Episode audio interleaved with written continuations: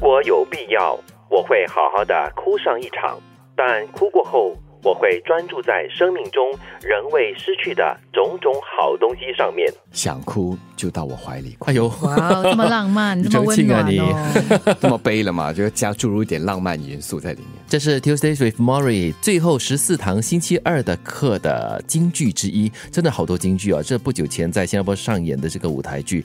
啊、搞到很多人都哭了，所以是很好的一个哭的机 会。是啊，我觉得可能看了那出舞台剧哦，然后大家出来之后感觉，哎，心里得到了治愈。对，因为你释放出来了嘛，压抑了很久的那种情绪。我觉得人长得越老，或者是年纪越大哦，就不容易哭。真的，然后常常把所谓的那种真正的情绪哦，都藏在心里面，因为你觉得哭是一个很丢脸的事，尤其是你在人的面前哭。是不是因为这样子来解释啊？年纪越来越长的话，那个那个面容泪好像腺就越来越的 稠，然后越来越的紧绷。。对，或者是面无表情。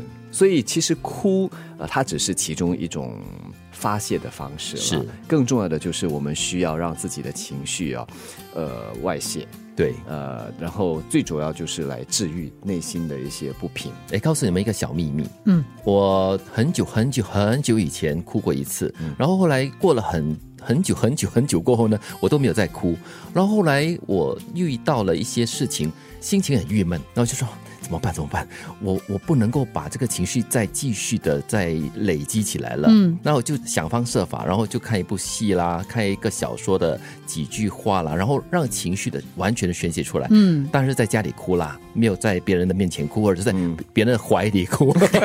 但是我觉得哭了过后呢，哎，很好哎，哎，刘德真华的不是有一首歌吗？男人哭吧，哭吧，哭吧。不是识呃罪不。是罪啊，嗯，所以哭不是女人的专利， 对，也不是小朋友的专利。其实我觉得有一首歌更好的表达这个意境，嗯，哭过就好了。啊，是谁的歌啊？很熟 哎，噔噔噔噔噔。哦，梁文音的 歌，哎，为什么有突然第一次把声音跑出来？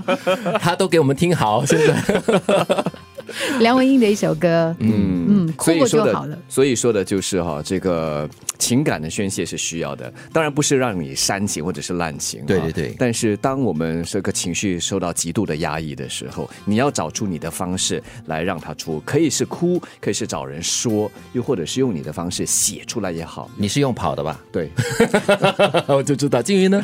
我啊，我跟你一样，嗯哦你我是会找很容易感动人的东西，很容易让我哭得稀里哗啦的东西。对对对对大哭一其实也场嗯不难找啦，真的真的，我哭点很 低。呃我的哭点也说是很说到低的流泪，我真的是好久没有流泪了，就是即使有的话，就是眼眼眶就鼻子酸酸的，眼眼眶红，但是没有那种湿湿哭不出声的大哭不出来。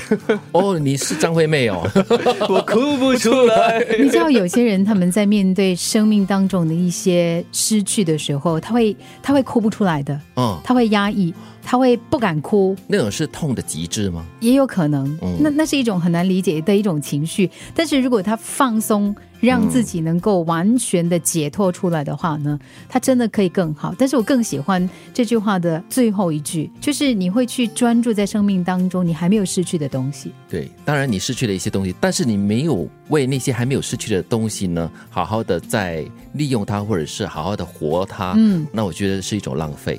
哭过之后，那么重拾心情，那么继续走接下来该走的路，把它好好的走完。如果有必要，我会好好的哭上一场，但哭过后，我会专注在生命中仍未失去的种种好东西上面。